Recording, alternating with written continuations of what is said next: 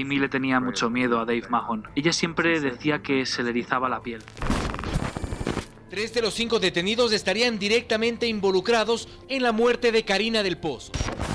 Pues se rumora ampliamente que todos son miembros de una secta ultra secreta llamada los Illuminati.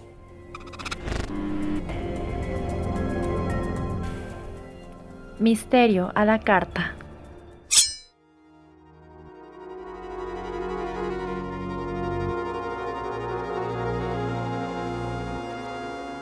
Buenas noches queridos comensales, bienvenidos a Misterio a la Carta.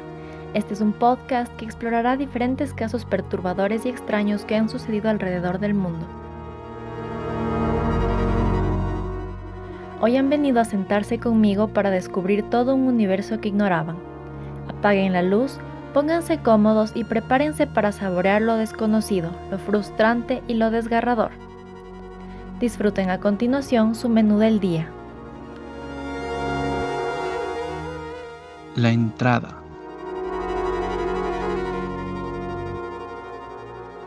Amigos, seguimos en este mes de Halloween y pueden creer que ya la próxima semana se acaba octubre. O sea, les juro que no, no, no me entra en la cabeza. O sea, yo sigo estancada en marzo. Pero bueno, Aquí me tienen para hablar de otro tema perturbador este día. Mi nombre es Camila Pérez y ya saben que aquí les contaré casos extraños que ocurren alrededor del mundo. Para las personas que se integran a este programa, aquí tenemos tres segmentos, la entrada, el plato principal y el postre, y en cada segmento veremos datos interesantes con respecto a un tema en específico. Hoy vamos a hablar de algo que jamás me hubiese ocurrido, pero eso es lo chévere de tener gente que escucha el programa y me escribe a proponer temas porque en realidad pasan tantas cosas en el mundo y es imposible saber todo, ¿no? Entonces, les agradezco de verdad a todas las personas que me sugieren casos porque me motiva un montón a seguir haciendo estos capítulos. Y bueno, como les decía, hoy vamos a hablar de algo bien denso que es la privación del sueño. Esto me recomendó mi amiga Daniela Costa y me dio el nombre de un señor que estuvo despierto por 11 días. Y no me adelanto porque ya les voy a contar todo de ese señor en el plato principal.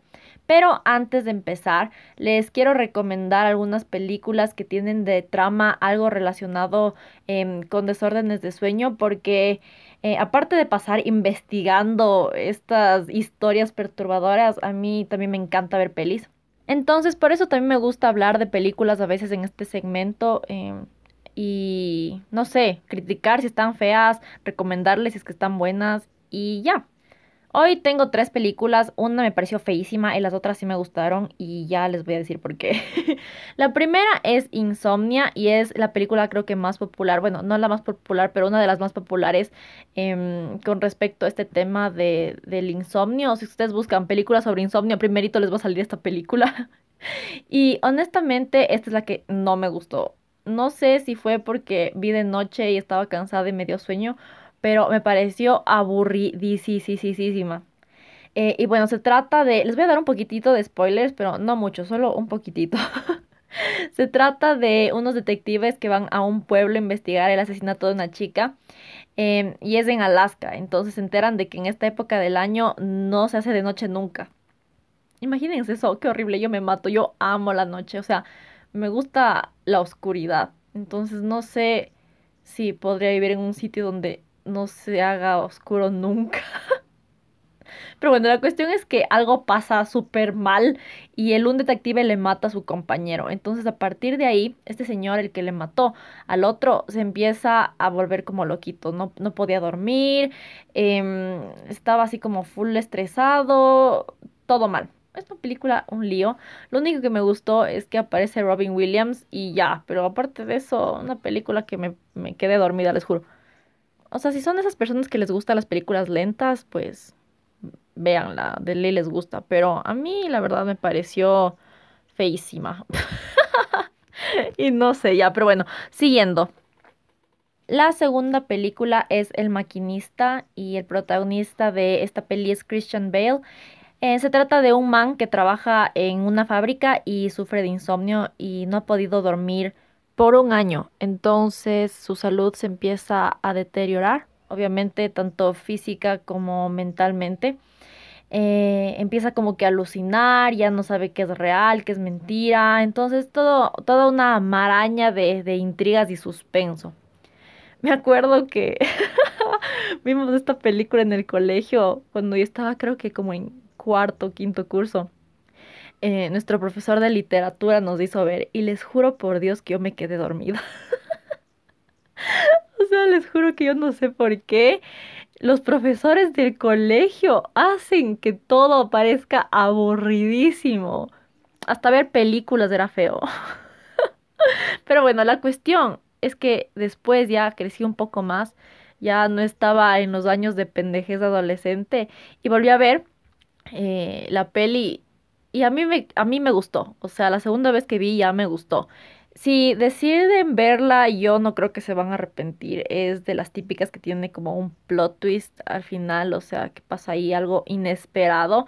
Y esas me encantan a mí. Entonces, ahí les dejo por si les interesa ver esta película de un señor que empieza a decaer por no dormir. Y la tercera recomendación es The Babadook. Estamos en época de Halloween, entonces debía incluir una peli de miedo sí o sí. Y The Babadook es una que personalmente me gusta, no porque sea miedosísima, sino porque da como apertura a muchas interpretaciones y, y la gente se relaciona a ella de maneras distintas. Eh, se trata de una madre viuda que sufre de depresión y otros problemas como insomnio y encuentra un libro perturbador en su casa. Su hijo le dice que el monstruo del libro es real y eventualmente se da cuenta que su hijo tiene razón. Y es un monstruo bien rarito, ¿ya? es como, no es como la niña del aro que da full es como un monstruo con una cara súper rarita. un poco de chiste me da, les juro.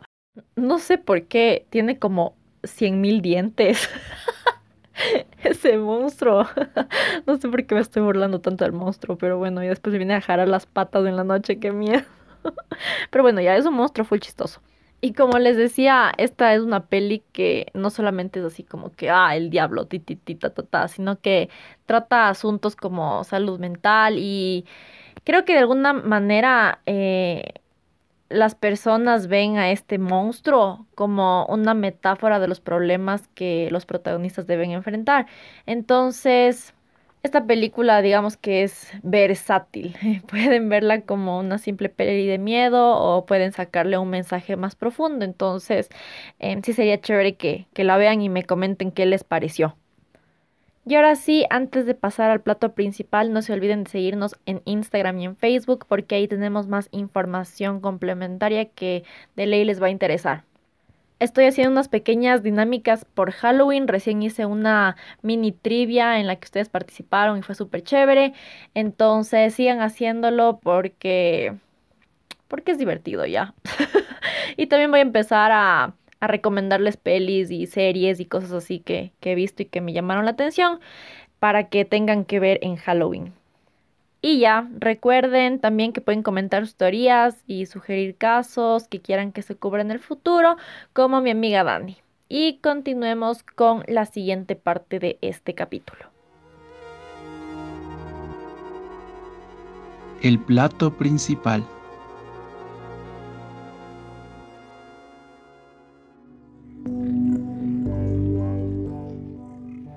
Haces tu rutina nocturna y estás listo para dormir. Te acuestas, pero el descanso no llega. Te das la vuelta, nada. Lo vuelves a hacer y nada. Lo haces cinco veces y absolutamente nada. Cuentas ovejas en tu mente, tapas tu cabeza con la almohada y aún no puedes dormir. Eventualmente te rindes y en lugar de tratar de cerrar los ojos, decides ver tu celular hasta que el cansancio te gana. Soña a las 4 de la mañana. En un par de horas tendrás que levantarte para vivir un nuevo día. Y aunque el cansancio te mata, no hay nada que puedas hacer al respecto. Se estima que de 10 a 15% de los adultos padecen insomnio crónico y de un 15 a 35% ha sufrido insomnio ocasional en situaciones estresantes. Gentecita, hoy empezamos el plato principal con esta información sobre el insomnio, ya que vamos a hablar sobre la privación del sueño. Y ustedes me preguntarán, pero ¿qué diablos? Este no es un programa de salud, esto no es miedoso. y bueno, puede que no parezca perturbador, pero créanme cuando les digo que hay cosas bien miedositas que le pasan al cerebro cuando no duermes. Entonces, bueno, primero les voy a contar cuáles son algunos de los efectos de no dormir las 7 a 9 horas recomendadas. Al día siguiente te sientes hecho caca, primeramente. Estás como medio menso, no procesas la información rápido. Y justo conversábamos con mi amiga Dani y decíamos, ¿no te pasa que cuando no duermes te sientes borracha? Yo le decía, sí, qué bestia, hay un punto cuando no has descansado bien que te empiezas a sentir literalmente borracha. Y les juro que siempre me ha parecido lo más extraño.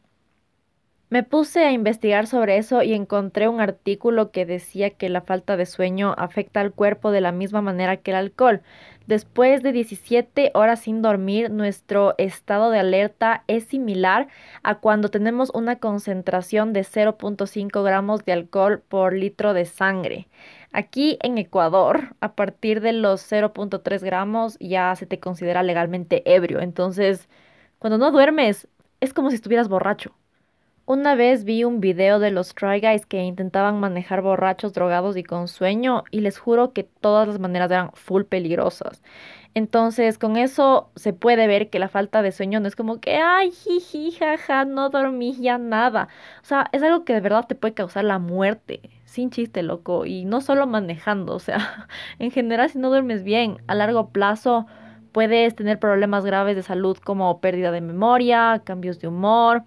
Eh, se deteriora tu sistema inmunológico, puedes tener problemas para concentrarte, hipertensión, aumento de peso, riesgo de diabetes y la lista sigue. O sea, más claro, millón cosas horrendas ya, así que duerman chicos.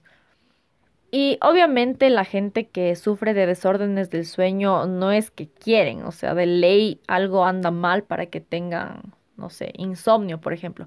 Pero hoy no vamos a hablar de esas personas porque como les dije, este no es un programa de salud. porque para hablar de eso necesitaría un médico o algo. Adivinen que yo no soy eso. Entonces nos vamos a mantener dentro de las cosas y casos extraños que nos compete aquí. Así que nos vamos a enfocar ahora en Randy Gardner. Era un man creo que es un man, creo que sigue vivo, que rompió el récord por quedarse despierto 11 días. Sí, ya busqué y el hombrecito sigue vivo, tiene 74 años. Y hoy vamos a hablar de él por el hecho de que decidió quedarse despierto por 11 días. O sea, no es que tenía alguna enfermedad y no podía dormir. No, no, no, no. Quiso quedarse despierto y se quedó despierto 11 días. o sea, ¿quién diablo se tortura de esa manera? A mí la verdad me pareció interesantísimo esto, así que decidí compartirlo con todos. En el año 1963, dos amigos, Bruce McAllister y Randy Gardner, estaban buscando una idea para hacer su proyecto de ciencias. Eran adolescentes, estaban en el cole, tenían como 17 años. Y un día se les ocurrió que lo que querían hacer era tratar de romper el récord mundial de mantenerse despiertos. O sea, básicamente iban a matar dos pájaros de un tiro, iban a tratar de romper el récord y de una vez podrían hacer su proyecto de ciencias que consistía en evaluar el efecto de la privación del sueño sobre las capacidades cognitivas y el rendimiento en la cancha de baloncesto. Para elegir a quién le iba a tocar quedarse despierto, lanzaron una moneda y el Randy perdió, entonces al pobre ya le tocó. Y bueno, empezaron el experimento, pero eran medio mensos y no pensaron bien cómo monitorear el progreso de Randy, porque obviamente el otro chico, el Bruce, también debía quedarse despierto para poder ver lo que, lo que pasaba. Pero no estaba funcionando porque también estaba cansadísimo. Entonces le tuvieron que llamar a otro amigo para que les ayude y poco después se juntó al experimento un investigador. O sea, uno ya real, uno, uno bien, que se llamaba William Dement. Era de la Universidad de Stanford, entonces ya saben que era uno de los top. En esa época no habían muchos científicos que estén interesados en esto del sueño, pero a él le pareció buenísimo, entonces aprovechó que estos guaguas estaban haciendo el experimento y fue a ver. Aparte que, por ejemplo, no es legal experimentar en una persona para ver cuánto tiempo puede quedarse sin dormir antes de morirse. Entonces seguramente era una oportunidad de estudiar el sueño sin ser eh, responsable si algo le pasaba al chico. Y bueno, a Randy le gustaba que William esté ahí porque había arrendado un carro convertible y le llevaba a dar paseos, entonces eran cosas diferentes que le ayudaban a distraerse un poco y no pensar todo el tiempo en dormir. Pero bueno, aparte de eso, eh, la llegada de este señor William les trajo full más tranquilidad a los papás de Randy porque ellos estaban demasiado preocupados por los efectos adversos que podría tener este chiste que estaban haciendo, ¿no? Yo no sé a ustedes, pero a mí ni cagando me hubiesen dejado hacer eso. y bueno, tampoco es que hubiese querido hacer eso porque amo demasiado dormir. Y solo pensar en no dormir por 11 días, o sea, me da ganas de llorar. De lo que pude leer, este Randy se estaba quedando despierto a la brava. O sea, nada de drogas estimulantes, ni nada. O sea, literal, sus amigos y el investigador este eran los que le hacían despertar si estaba durmiendo, lo cual me parece tan denso porque antes de leer sobre este caso yo juraba que el man había usado algún tipo de, de droga y luego me vengo a enterar que era un guagua primero, un guagua de colegio ahí y yo impactada y aparte se, quedaba despierto a, la brava, o sea, solamente era como que ya, ya, despiértate, chico, despiértate. ¡Qué denso! Randy explicaba que los primeros días fueron como cansados, ya saben, pero la daba y la daba todavía. Eh, pero para el día 3 ya se empezó a sentir fatal. Le empezó a dar náuseas, dijo que full veces no entendía lo que le decían, no podía procesar y se olvidaba todo en, en minutos, así era como tener Alzheimer. Pero algo que me llamó la atención es que si bien algunos de sus sentidos no estaban funcionando perfectamente, estaba en excelente forma y su rendimiento jugando básquet mejoró full. Pero creen que eso pasó porque pasaba muchísimas horas jugando. Eh, jugando y practicando porque no dormía, entonces no tenía nada más que hacer que tratar de ocupar su mente haciendo ejercicio. Para el quinto día, Randy empezó a alucinar y eso creo que debe ser lo más miedoso de todo esto porque siento que las alucinaciones son una manera de tu cerebro de decirte, amigo, algo está mal, o sea, ¿qué carajos está pasando? Para. Como les decía, al día quinto eh, salieron a pasear a las 3 de la mañana para tratar de combatir el sueño porque decían que la noche era la peor parte del día eh, no había nada que hacer y se les dificultaba muchísimo más mantenerle de entretenido al Randy. Pero bueno, salieron a pasear y este chico, el Randy, empezó a ver como una niebla que se desprendía de la calle y comenzó a confundir las señales de tránsito con gente. Y justo después de eso, durante dos horas empezó a gritar por la calle y que él era Paul Law, un jugador de fútbol ahí famoso y literal él estaba convencido de que era Paul O sea, estaba, juraba que era él y gritaba así. Imagínense los pobres vecinos de ley estaban espantadísimos. Como que, ¿qué le pasa a este chico loco ahí gritando a las 3 de la mañana por la calle? Pero debes haber sido súper estresante, no tanto para él, porque creo que él estaba desvariando, no entendía lo que pasaba, pero para los amigos que estaban acompañándole, yo me imagino que debe haber sido una situación súper miedosa y súper estresante. Eh, no tanto por el que dirán los vecinos, sino por el miedo de que algo le vaya a pasar, por el miedo de que capaz sea loca y, y empiece a tratar de lastimarse o de lastimar a alguien, porque no estaba en sus cabales, o sea, el chico empezó ya este rato a alucinar y quién, quién sabe qué podía ver, ¿no? Han habido otros eh, intentos de permanecer despiertos antes de este y dicen que las personas nunca podían pasar del día 3 o 4 y se cree que es por esto, porque después de, este tiempo, después de tres o cuatro días, eh, empiezan a alucinar las personas. y creo que eso les da miedo. O sea, obviamente si es que yo trato de hacer el experimento y empiezo a ver ahí como que al diablo por poco se me presenta, o sea, paro, o sea, paro ese rato. Nada me va a hacer cambiar de opinión y querer seguir con el experimento, pero ellos decidieron continuar, o sea, pero creo que también fue porque no vio nada muy, muy miedoso o muy denso. O sea, no creo que alucinó cosas muy traumáticas, porque de otro modo, o sea, si hubiese visto algo que de verdad le asustara, yo creo que capaz paraban. Pero capaz tuvo suerte y no vio nada muy malo y por eso continuaron. Pero, wow, en verdad, wow. Y bueno, así pasaron los días, empezaron a salir en las noticias, pero no les estaban tomando muy en serio. O sea, era como si fuera un chiste, pero ellos en realidad estaban tomando eso full en serio. O sea, para ellos era como, como su objetivo full claro y era como vamos a lograrlo porque vamos a lograrlo y ¡pam! El 8 de enero de 1964 Randy Garner rompió el récord de mantenerse despierto. Fueron exactamente 264 horas que se mantuvo despierto ese chico. Después de eso, en lugar de ya solo echarse a dormir, lo llevaron al pobre a un hospital naval para que le monitoreen las ondas cerebrales y cuando ya durmió, durmió por 14 horas seguidas. Y lo que le sorprendió a todos es lo rápido que se recuperó.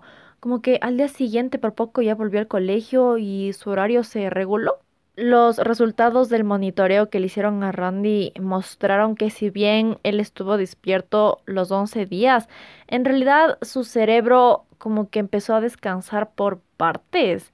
No me pregunten cómo diablos pasa eso, a mí me suena descontrolado, pero literal esa fue la manera de su cuerpo para sobrevivir, supongo.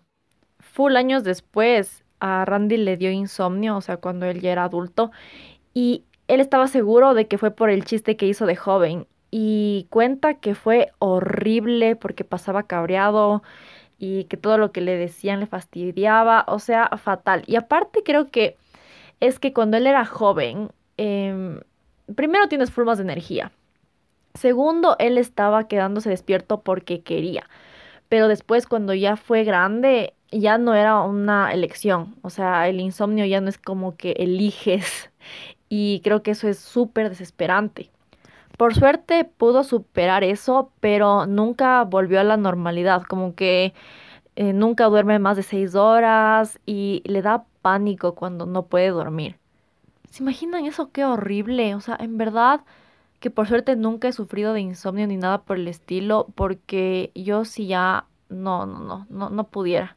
O sea, sí ha habido veces que el estrés o la ansiedad no me dejan dormir, pero no es como por días enteros, o sea, no es como que, ah, no dormí dos días, eso no, no, mi cerebro no le comprende. Porque en verdad que dormir es de las pocas cosas buenas en la vida. Pobrecitos los que no pueden dormir, en verdad, en verdad les compadezco. ¿Han escuchado ustedes eso que saben decir que el sueño no es recuperable? Yo siempre me preguntaba como que, ¿qué quiere decir eso? Y busqué y al fin encontré la respuesta. Y de lo que pude leer quiere decir que durante la evolución del ser humano hubo épocas en las que había abundancia y otras en las que había hambre.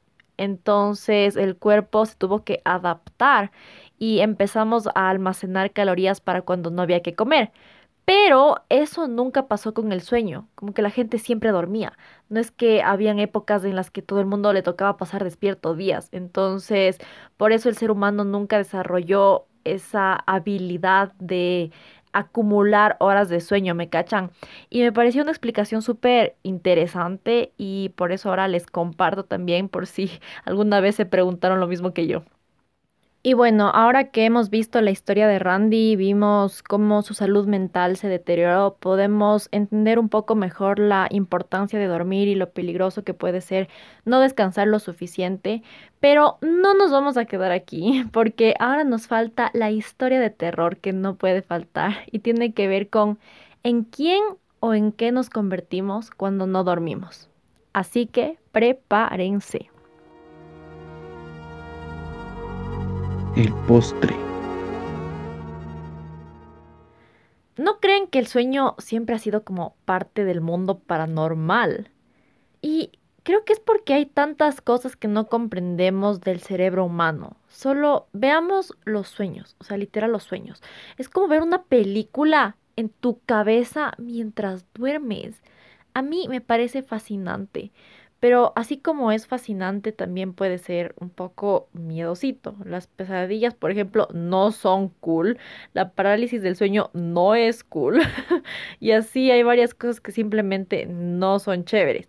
Decidí preguntarle a mi amiga Dani que por qué se le ocurrió este tema, que qué le llamó la atención eh, porque como les dije, es algo que a mí nunca se me hubiese pasado por la mente. Y me explicó que a ella le ha tocado desvelarse algunas veces por la universidad y me dijo algo que me dio un poco de miedo. Dijo que le ha pasado que llega un punto cuando no duermes en el que dejas de sentirte tú. Y como les conté, yo muy, muy rara vez no duermo. Entonces, para mí fue un poco difícil relacionar em, esto con mi experiencia, pero de seguro muchos de ustedes les ha pasado algo similar, entonces eh, cuéntenme si es que algo de esto les ha pasado porque en verdad me interesa muchísimo saber sus, sus historias. Hasta la fecha no se ha podido ver hasta qué punto el ser humano puede estar despierto sin que sea fatal o si estar despierto mucho tiempo te puede enloquecer o algo por el estilo. Entonces son acertijos que dan para especular muchas cosas. Y la gente obviamente lo hace. Hay un creepypasta que se llama The Russian Sleep Experiment. Justo tiene como tema central la privación del sueño y es tan perturbador Básicamente se trata de que en los años 40 la Unión Soviética estaba haciendo experimentos con personas, entonces eligieron a cinco prisioneros políticos para hacer un experimento de privación del sueño. Eh, les voy a spoilear, entonces si quieren leer la historia, tápense las orejas ahorita. La cuestión es que les meten a todos en un cuarto y les ponen un gas que les impedía dormir. Y para el día 9 los prisioneros se empezaron a enloquecer. Para resumirles, en el día 15 un prisionero estaba muerto y se había arrancado las cuerdas bucales y el resto se había automutilado, eh, les habían encontrado comiéndose sus propios órganos y así. La cosa es que apagaron el gas y los sujetos de estos se empezaron a desesperar y rogaban que por favor vuelvan a prender el, el gas este porque tenían pánico de dormirse, porque si se dormían se morían. Al final de la historia, uno de los investigadores le pregunta al último prisionero que quedaba vivo, porque todos se habían muerto, como que, ¿quién diablos eres? O sea, ¿en qué te convertiste? Porque evidentemente eso ya no era una persona. Entonces el tipo le responde que él es el mal inherente dentro de la mente humana que se mantiene bajo control por el acto de dormir. Les juro que eso me dio tanta mala vibra. Cuando leí eso, yo así, mm, bueno, me voy a dormir nomás. Y es interesante porque al igual que otro, otros creepypastas, hay full, full, full gente que creyó que esta historia pasó en la vida real. Y aparte de que está bien escrita la historia, creo que lo que hace que la gente piense que esto es posible es el hecho de que nadie sabe qué les puede pasar a las personas si les ponen en una situación así. Puede que sí se enloquezcan, quién sabe. Y eso es lo que más nos intriga, creo. Me parece que adaptaron a película esta historia, una ahí del 2015, pero no me voy a ver porque no me gustan las películas sádicas. y de lo que leí iban a sacar otra adaptación este año, pero no sé en qué habrá quedado eso por el coronavirus y todo, no la verdad no tengo idea. Y bueno amigos, creo que eso es todo por hoy. Espero que les haya gustado este episodio en el que hablamos sobre la privación del sueño y sus posibles fatales efectos. Soy Camila Pérez y nos vemos la próxima con un menú totalmente renovado. No se olviden de seguir la cuenta de Instagram y así podremos conversar más a profundidad de cualquier cosa que les interese. Cuídense, protéjanse, duerman las horas necesarias, protejan a sus hijos que son los más vulnerables y nos vemos pronto. Chao.